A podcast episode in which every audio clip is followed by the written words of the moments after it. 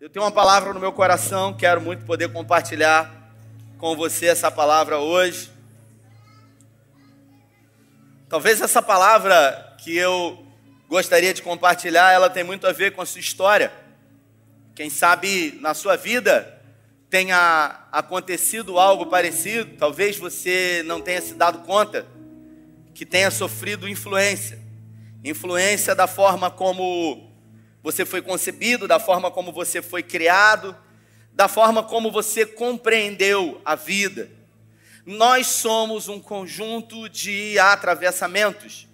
Eu me lembro que um dia preguei aqui em janeiro e eu trouxe uma mensagem que dizia que para a psicologia a alma humana é como uma cebola. E se você pegar a cebola e você começar a tirar a primeira casca da cebola, que é uma espécie de palha, e você começar a tirar a segunda casca da cebola, a terceira, a quarta, e você, né, Larissa, tentar descobrir qual é a essência da cebola, o, o, núcleo da cebola, o que tem dentro da cebola, você vai perceber que a cebola não tem absolutamente nada dentro.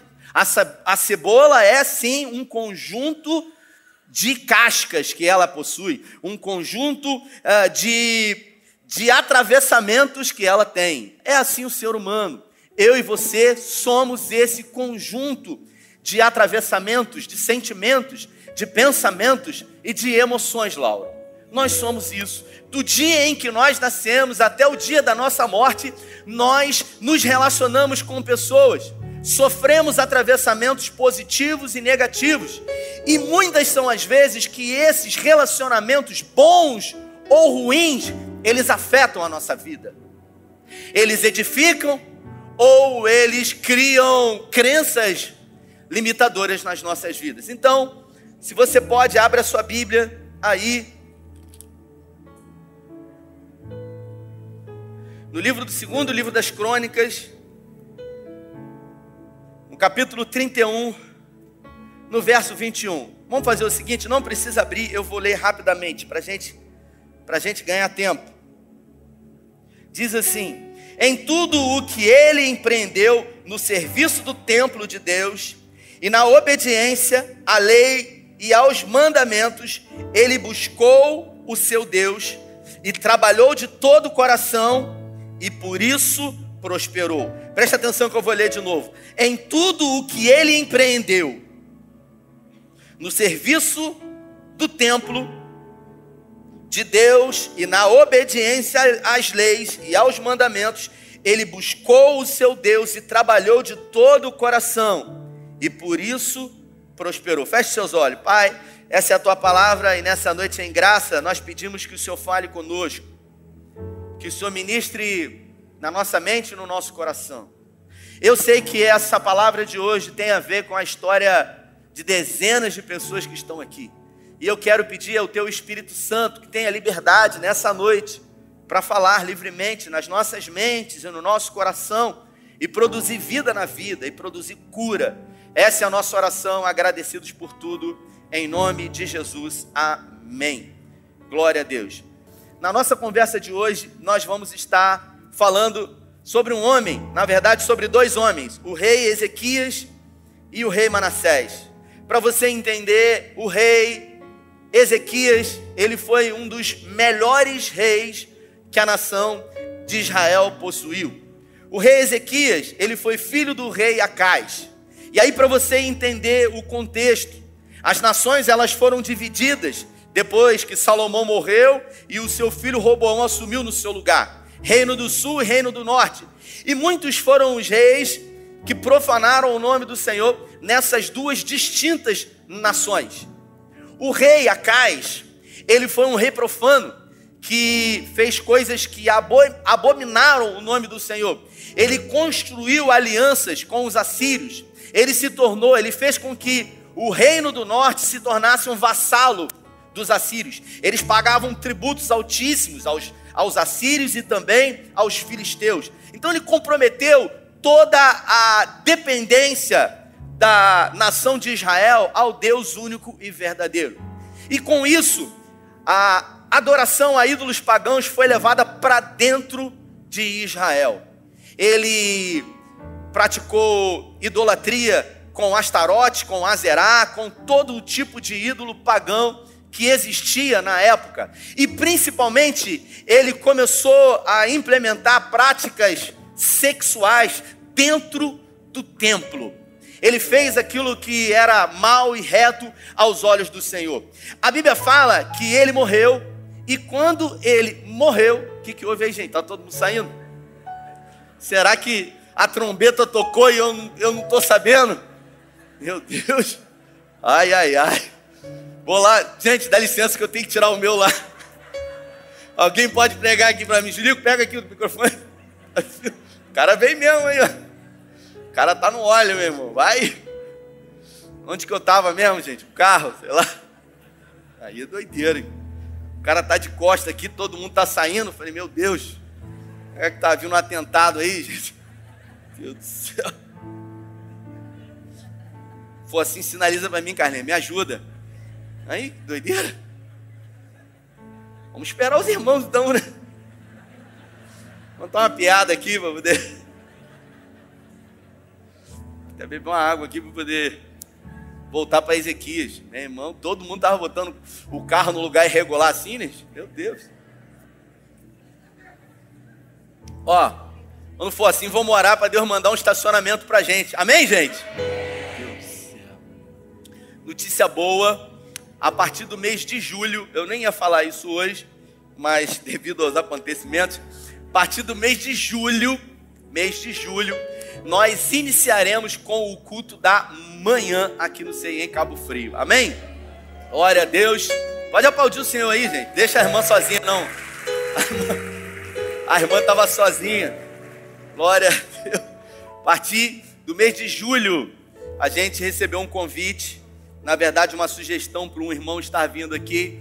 Nós estamos numa série de mensagens, mantém esse movimento, né? Eu acho que o pessoal já está voltando aí, graças a Deus, tranquilos. Vamos voltar aqui para o texto de hoje, Manassés e, e Ezequias. Esse rei, ele foi, Ezequias, ele foi rei, filho do rei Acais. O rei Acais foi um rei que sequer foi lembrado quando morreu. Quando ele morreu, ele não foi enterrado no cemitério real, porque ele foi tão odiado que sequer quiseram que ele fosse lembrado por fazer para ele um, um ofício fúnebre real. O seu filho assumiu o seu reinado, Ezequias, e Ezequias ele não teve nenhuma referência na sua casa. Você imagina, Darlington, você na sua casa não ter referência do que é ser um pai que adorava Deus. Você imagina, Jefferson, você não ter na sua casa uma referência do que era um pai que fazia aquilo que era reto e justo aos olhos do Senhor. Um pai que sequer teve uh, o cuidado de ensinar você a fazer aquilo que era certo, aquilo que era justo, aquilo que era reto aos olhos do Senhor. Então nós vemos hoje muitas pessoas que lamentavelmente fazem escolhas erradas na vida porque não tiveram uma referência dentro de casa. E o nome disso são pessoas que não possuem caráter ou caráter de uma reputação duvidosa. Eu sempre digo que se você for no dicionário Aurélio e pesquisar sobre a palavra caráter, vai estar escrito que caráter é o conjunto de habilidades adquiridos ou desenvolvidos de acordo com o tempo que define quem você é. Caráter é aquilo que você escolhe para você. Se você mora com alguém que é mentiroso, seu pai é um mentiroso, e você escolhe ser como ele, você vai se tornar alguém mentiroso. Se você mora com alguém que tem práticas é, perversas e você decide ser igual a essa pessoa, você provavelmente será como essa pessoa. A Bíblia fala que quando Acais morreu, Ezequias, ele era muito novo, mas ele decidiu ser diferente do seu pai. Ele decidiu, mesmo não tendo nenhuma referência na sua casa, ele decidiu fazer a coisa diferente. Ele buscou nos reinos passados referência daquilo que ele gostaria de ser e de praticar no seu reinado. O seu pai desagradou demais ao Senhor e por isso teve uma morte precoce, uma morte terrível, mas Ezequias não. A primeira coisa que ele fez, e o texto diz que no primeiro ano, no primeiro dia do primeiro ano do reinado do rei Ezequias, eu vou repetir, no primeiro dia do primeiro ano do reinado do rei Ezequias, ele reabriu as portas do templo. Porque quando Davi, ele sentou-se e ele estabeleceu o reinado lá no Monte Sião, no palácio de Davi, ele trouxe a tenda, né, do Senhor para Jerusalém, e Davi, ele estabeleceu um tempo novo de adoração a Deus. Ele criou turnos onde 24 horas o tabernáculo permanecia aberto, oferecendo adoração ao Senhor. Ele fez um levantamento de levitas e ele colocou muitos adoradores, então não faltava adoração no tabernáculo durante 24 horas. Quando ele morreu, Salomão assumiu, permaneceu. Quando Salomão morreu, Roboão, o neto de Davi, assumiu e ele acabou com isso. Ele fechou o templo. Ele fechou a casa do Senhor e a casa do Senhor ficou empoeirada. O rei Acais pegou os utensílios do templo, de ouro, de prata, de cobre, e ele usava para bebidas e para festas e orgias. As, os utensílios do templo. A Bíblia fala que Ezequias, no primeiro dia do primeiro ano, ele abriu novamente as portas do templo. Ele comissionou levitas e ele trouxe de volta a cultura de adoração ao Senhor. Ele reformou os muros da cidade, ele fez uma grande reforma espiritual. E a Bíblia fala que ele foi um dos melhores reis que a nação de Israel já teve. Curiosamente, agradando ao Senhor, a Bíblia fala que tudo o que ele fazia, ele prosperava, porque ele obedecia ao Senhor. E quando a gente obedece ao Senhor, inevitavelmente nós temos a prosperidade nas nossas vidas. Prosperidade não é ter dinheiro. Tem gente que acha que pessoas prósperas são pessoas que têm dinheiro.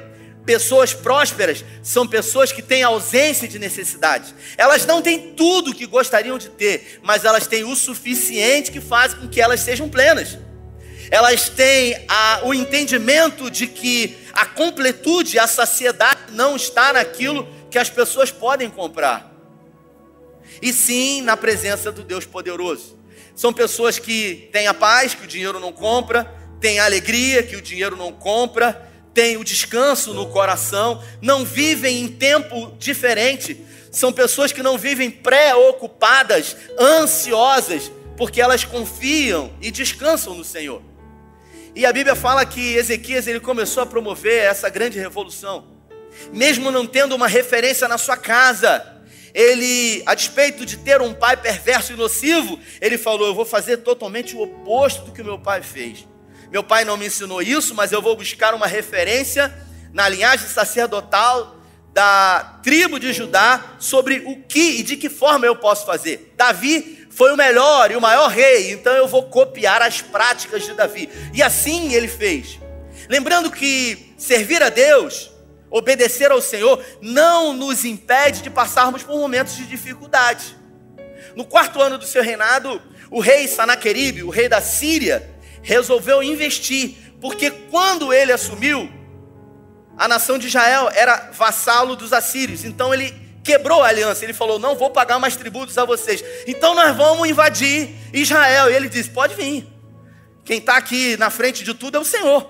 E a Bíblia fala que esse rei da Assíria, ele resolveu trazer uma grande investida e sitiou Jerusalém, cercou Jerusalém. E eles ficaram durante três anos num cerco de Jerusalém com o rei Senaqueribe.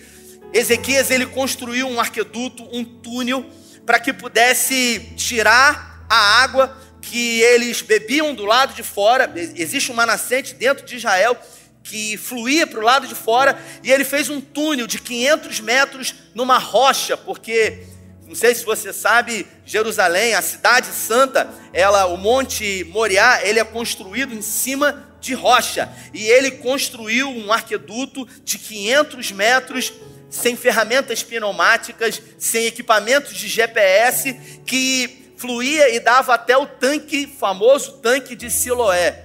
E Senaqueribe teve que bater em retirada. Alguns anos depois, Senaqueribe voltou tentou investidas novamente com uma estratégia psicológica, e a Bíblia fala que Deus mandou um anjo que em uma noite matou 185 mil soldados assírios. Então Deus estava com a sua mão protegendo, guardando e livrando a nação de Israel, uma vez que as práticas do rei eram práticas que exaltavam o nome do Senhor. Mas como na vida sempre tem o mais, a gente sempre fala sobre isso.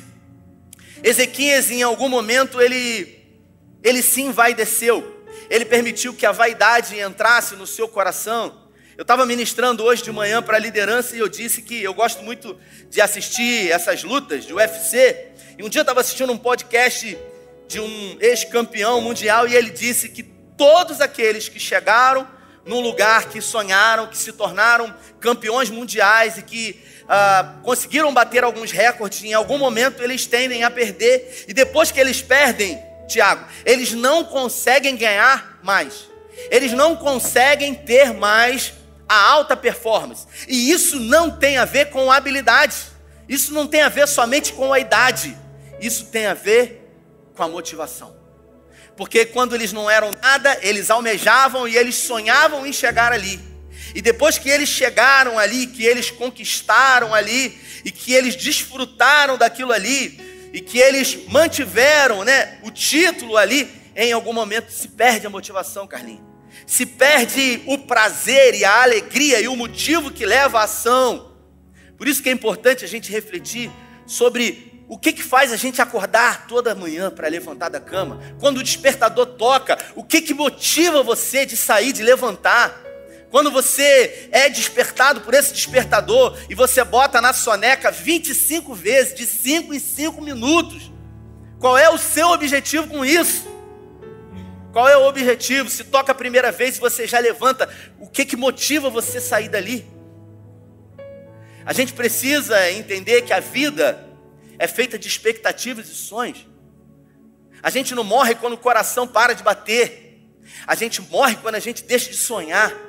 A gente morre quando a gente deixa de, de projetar, de planejar. Isso não tem a ver com idade. E Ezequias, ele conquistou muita coisa. Ele estabeleceu um tempo novo para a nação de Israel. E ele resolveu se envaidecer. O orgulho entrou no coração dele. Mesmo não tendo nenhuma referência na sua casa, ele ainda não tinha filhos. E a Bíblia fala que o rei do Egito foi visitar porque ele se encontrou doente. Deus colocou uma enfermidade no seu coração, na, na verdade no seu corpo. Algumas traduções dizem que ele contraiu uma espécie de câncer de pele e ele se encontrou moribundo numa cama. E a Bíblia fala que o rei, o, o profeta Isaías foi até ele e deu uma palavra para ele, dizendo para ele o seguinte: Deus manda dizer para você que essa enfermidade que você está, Ezequias, vai matar você, você não vai ser curado. Então Deus manda dizer para você organizar a tua casa, porque você vai morrer. O que que Deus mandou dizer para Ezequias? Você foi um cara bom, você começou bem, mas inevitavelmente no meio do caminho você se desviou e você não se arrependeu. Então organiza a tua casa que você vai morrer. Eu quero abrir um parênteses aqui e me dirigir a você. Se Deus falasse para você hoje o seguinte: ó, você tem pouco tempo de vida aí, organiza a tua casa. Quais seriam as atitudes que você teria daqui para frente? Quais seriam as suas prioridades se você tivesse muito pouco tempo? Estava assistindo um podcast um dia desse e me chamou muita atenção. Foi a Cassiane que disse isso. Ela disse que toda vez que ela vai num velório e que ela está diante do corpo, ela sempre traz essa reflexão. Que desde quando ela era pequena, ela ouvia aquela história de que Jesus está voltando. Quem já ouviu isso? Desde que era novinho na igreja. A gente ouve isso há muito tempo. E o tempo passa e a gente acaba tendo uma falsa impressão de que não vai ser na nossa geração que Jesus vai voltar. E ela diz que toda vez que faz um velório, ela se dirige para as pessoas que estão ali e ela diz: Jesus voltou para essa pessoa hoje. Então Jesus está voltando todos os dias. Talvez ele não tenha voltado para você ainda, mas voltou para essa pessoa. E se Jesus voltar hoje para você? Qual é o legado que você vai deixar? O que que as pessoas vão dizer ao seu respeito?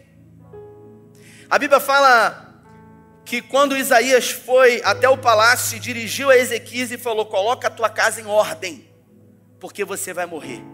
As prioridades de Ezequias eram outras, não era mais agradar ao Senhor, e ele resolveu virar o rosto para o canto da parede e fazer uma oração. Repita comigo: uma oração. Ele pediu ao Senhor mais tempo de vida. Ele, ele falou: Senhor, em outras palavras, eu comecei muito bem e eu fiz muita coisa boa para o Senhor com a motivação certa. Então eu peço que o Senhor tenha misericórdia da minha vida e que o Senhor me dê a oportunidade de ter mais anos de vida. A Bíblia fala que Isaías nem tinha saído do palácio ainda.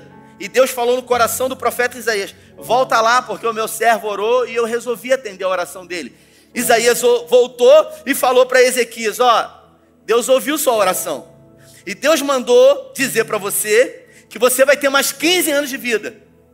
Essa doença que está na tua pele aí, você vai fazer um emplastado de figo e daqui a três dias você vai ter que ser curado. Quem que é curado de câncer com um emplastado de figo, gente?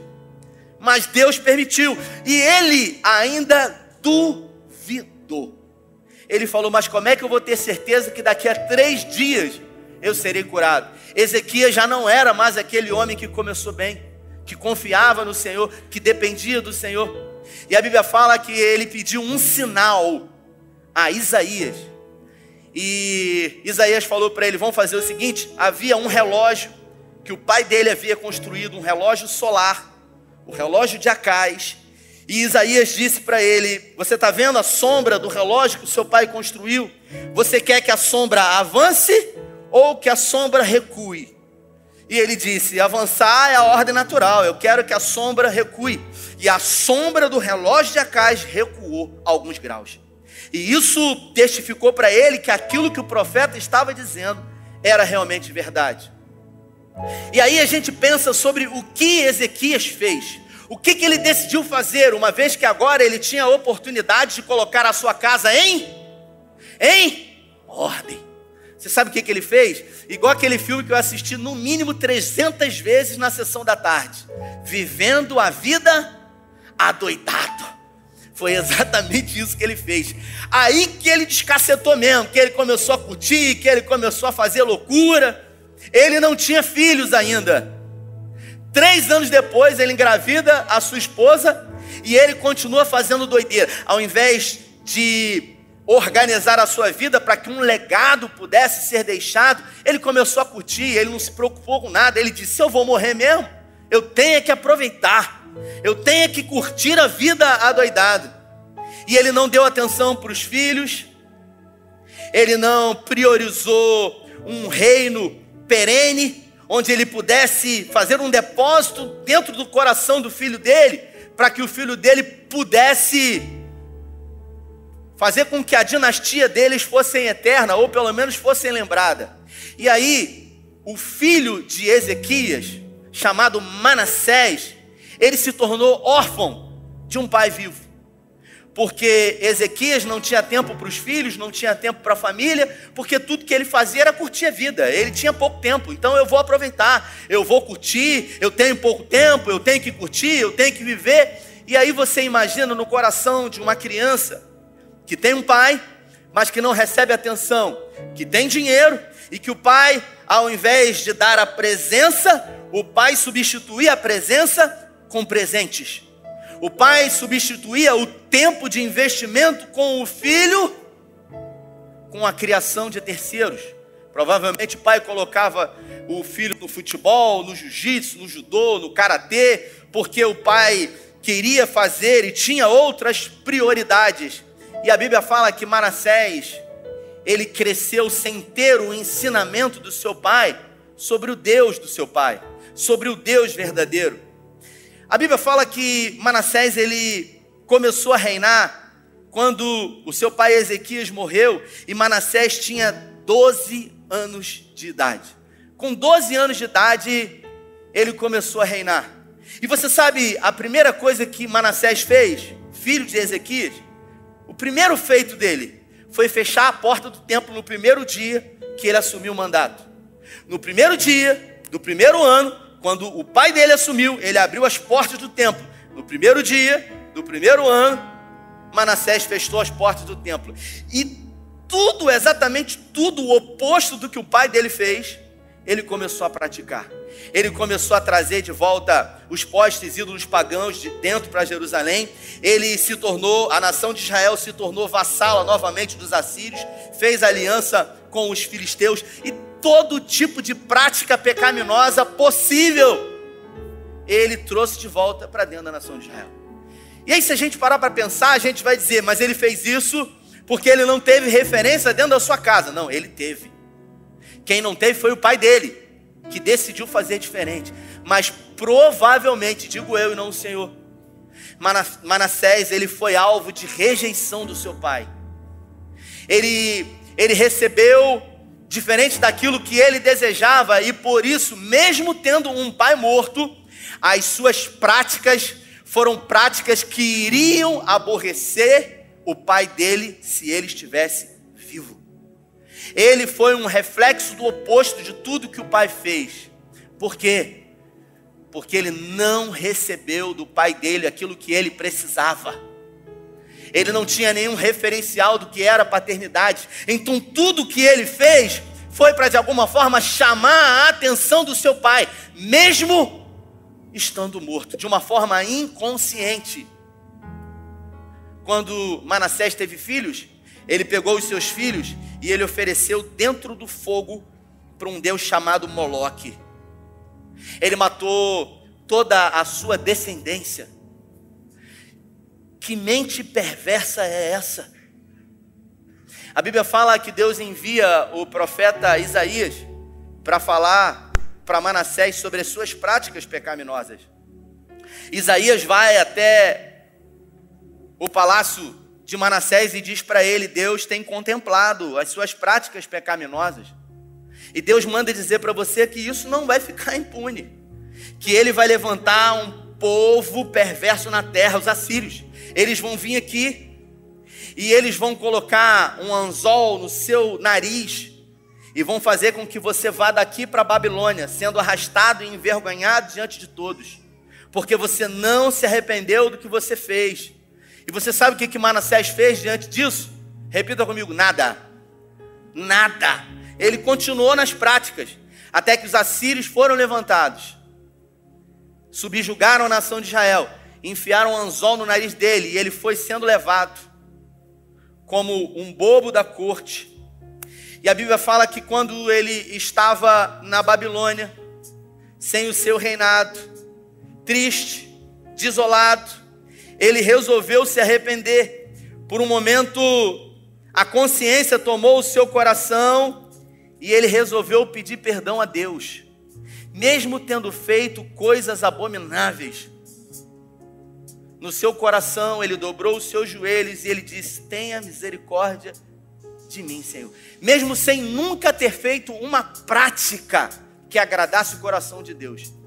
Quando ele decidiu genuinamente se arrepender, a Bíblia fala que Deus ouviu a oração dele, restaurou o reinado dele e no final ele teve a oportunidade de fazer o que nunca havia feito. Eu trouxe duas histórias de um pai e de um filho, histórias que se atravessam histórias que sofrem influências. E quem sabe você teve um pai muito bom, que foi o seu herói, que ensinou muita coisa para você, que foi uma referência para você, mas talvez, quem sabe, você não tenha tido um pai, ou quem sabe o seu pai não foi alguém que trouxe muitos exemplos positivos para você. A verdade é que nós não somos o reflexo daquilo que acontece na nossa infância. Isso pode ser dado para nós como desculpa, porque Ezequias foi aquilo que ele quis ser. Eu sempre digo nas minhas mensagens que você não é aquilo que você quer ser. Você não é aquilo que Deus deseja que você seja. Você nem é aquilo que as pessoas pensam que você é. Então o que, que eu sou, Rafael? Você é aquilo que você decide ser. Eu sou aquilo que eu acredito ser. Eu sou aquilo que eu decido ser. Porque a verdade, irmãos, é que a gente só faz na vida aquilo que a gente quer. Sabe por que, que você veio hoje? Porque eu quis. Não, eu vim porque fulano me convidou. Não, não, não, não, não, não. Porque se você não quisesse vir, você não vinha. Você veio porque você decidiu, você quis. Não, eu nem queria vir. Você pode até dizer isso, mas você só está aqui porque você decidiu estar. Você só tem a vida que você tem, você só tomou as escolhas que você tomou porque você decidiu. Ah, mas no primeiro momento eu não tive escolhas. Talvez no primeiro momento, quando você era pequeno, os seus pais decidiram por você, mas no segundo momento você pôde escolher. E a gente vê nessas duas histórias que Deus é um Deus de segunda chance. Deus deu uma segunda chance para Ezequias. E você sabe o que ele fez com a segunda chance? Jogou fora. Deus deu uma segunda chance para Manassés. E você sabe o que ele fez? Ele pegou essa segunda chance. Porque nos 15 anos que Deus havia dado para Ezequias, Deus mandou o profeta Isaías lá de novo. Porque ele estava curtindo a vida doidado. E Deus falou para ele: Que loucura é essa, cara? Você está acabando com tudo? Deus mandou dizer para você botar sua casa em ordem, você só tem 15 anos. Sabe o que, que vai acontecer? Na sua descendência, Deus vai levantar uma nação forte, um povo assírio, que virá e subjugará os seus filhos, os seus netos, e eles serão eunucos no palácio.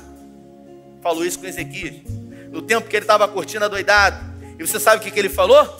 Boa é essa palavra, porque essa desgraça não acontecerá no meu tempo. Ou seja, vai acontecer no tempo dos meus filhos e dos meus netos. Ele só pensava em quem?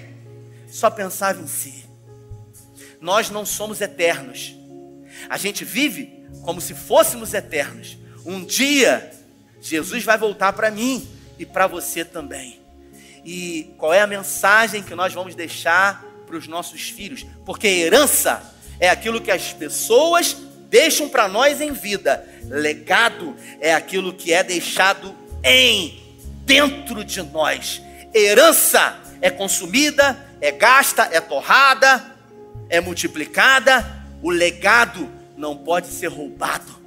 O legado não pode ser consumido. E o legado ele pode ser positivo, fazendo com que você lembre com saudosismo e que você seja impulsionado a viver segundo um depósito que foi realizado em você. Ou o legado pode ser nocivo ao ponto de deformar você e fazer com que você crie desculpas de ser do jeito que você é por coisas que aconteceram na sua vida.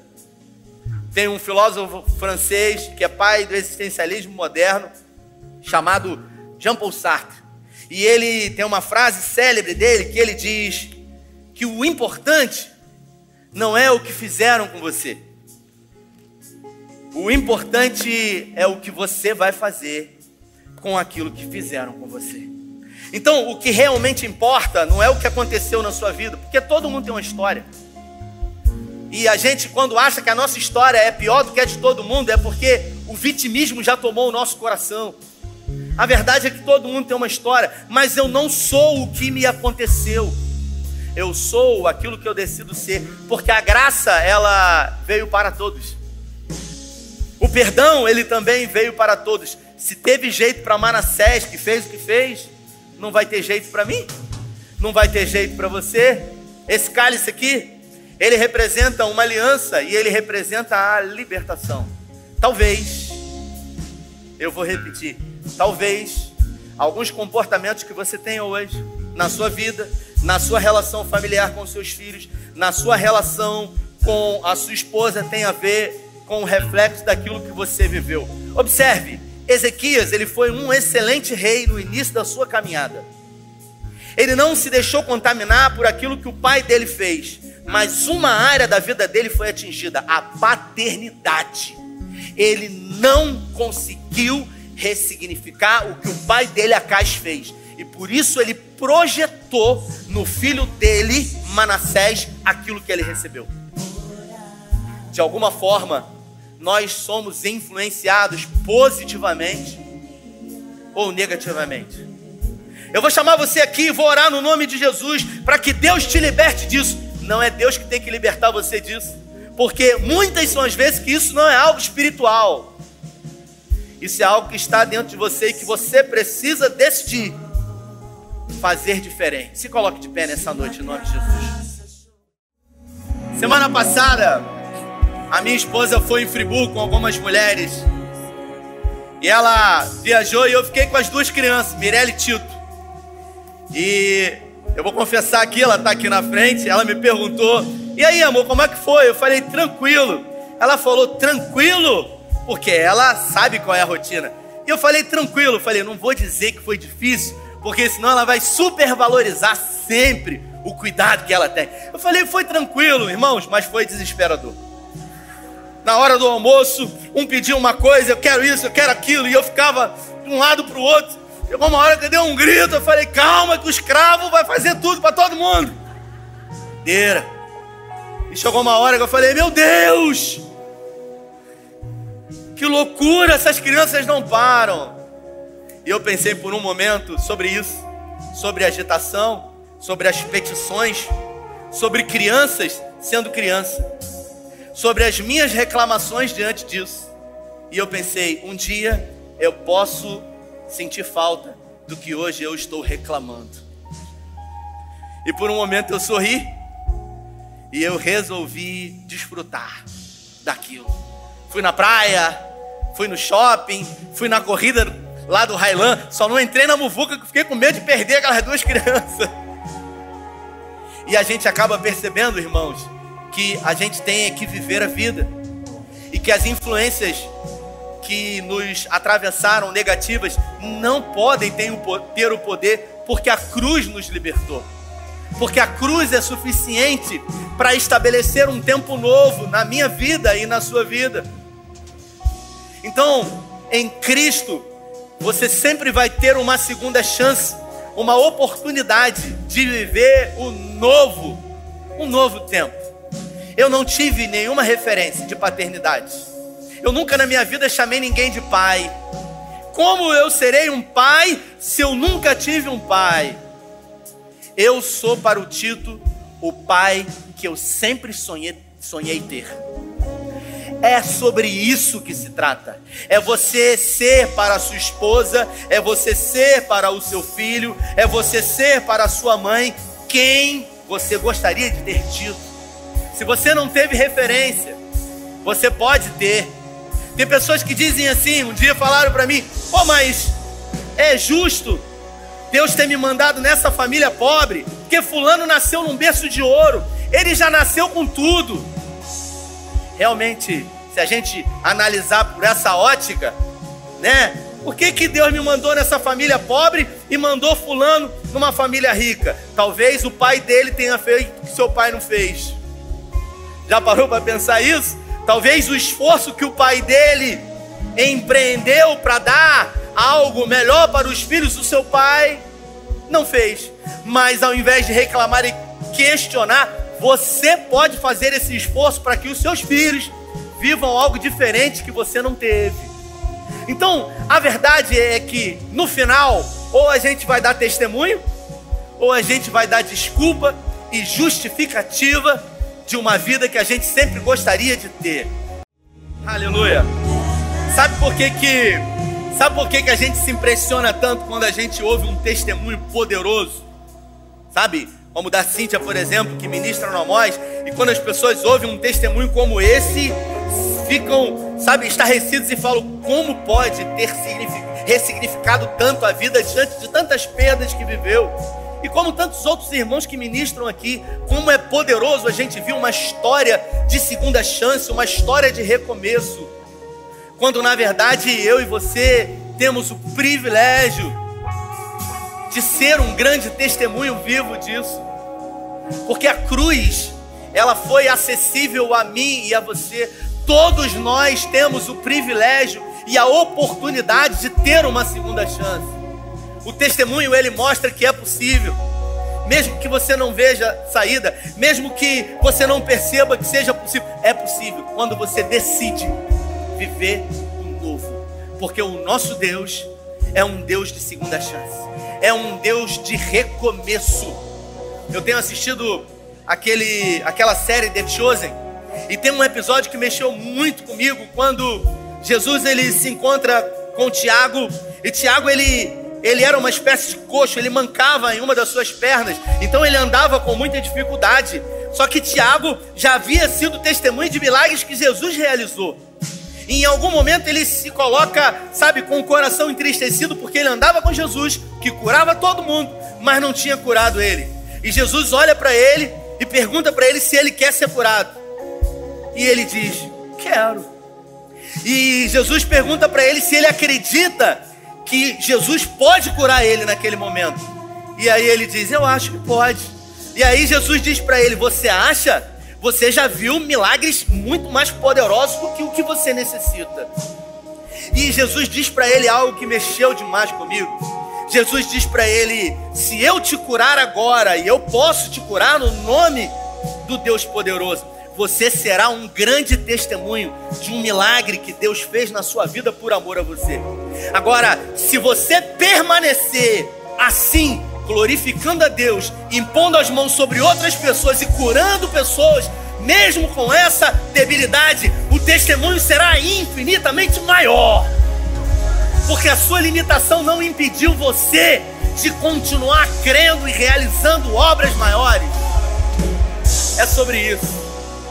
Só que a gente acha que se a gente foi ferido, a gente não pode ser um agente de cura. A gente acha que se a gente foi machucado, a gente não pode fazer a obra de Deus. Você é aquilo que você decide ser, porque esse cálice dá a você a liberdade de ser o que você decide ser. Estenda sua mão para frente. É no nome de Jesus, Pai, que te agradecemos por essa noite, pelo privilégio de ouvirmos a tua voz e sermos ministrados pela tua palavra que é poderosa. Muda a nossa vida, ressignifica o nosso passado, a nossa percepção sobre o presente e sobre o nosso futuro. Declaramos que o nosso futuro está no Senhor. Dependemos do Senhor e não de homens, e não de situações de governos que estão na mão de terceiros dependemos exclusivamente do Senhor. Guarda nossa casa, os nossos filhos, repreenda todo o intento do inferno sobre nós. E que essa semana seja a melhor semana da nossa vida, porque somos livres. Se você quer e recebe, dê a melhor salva de palmas a Ele. Deus te abençoe, valeu!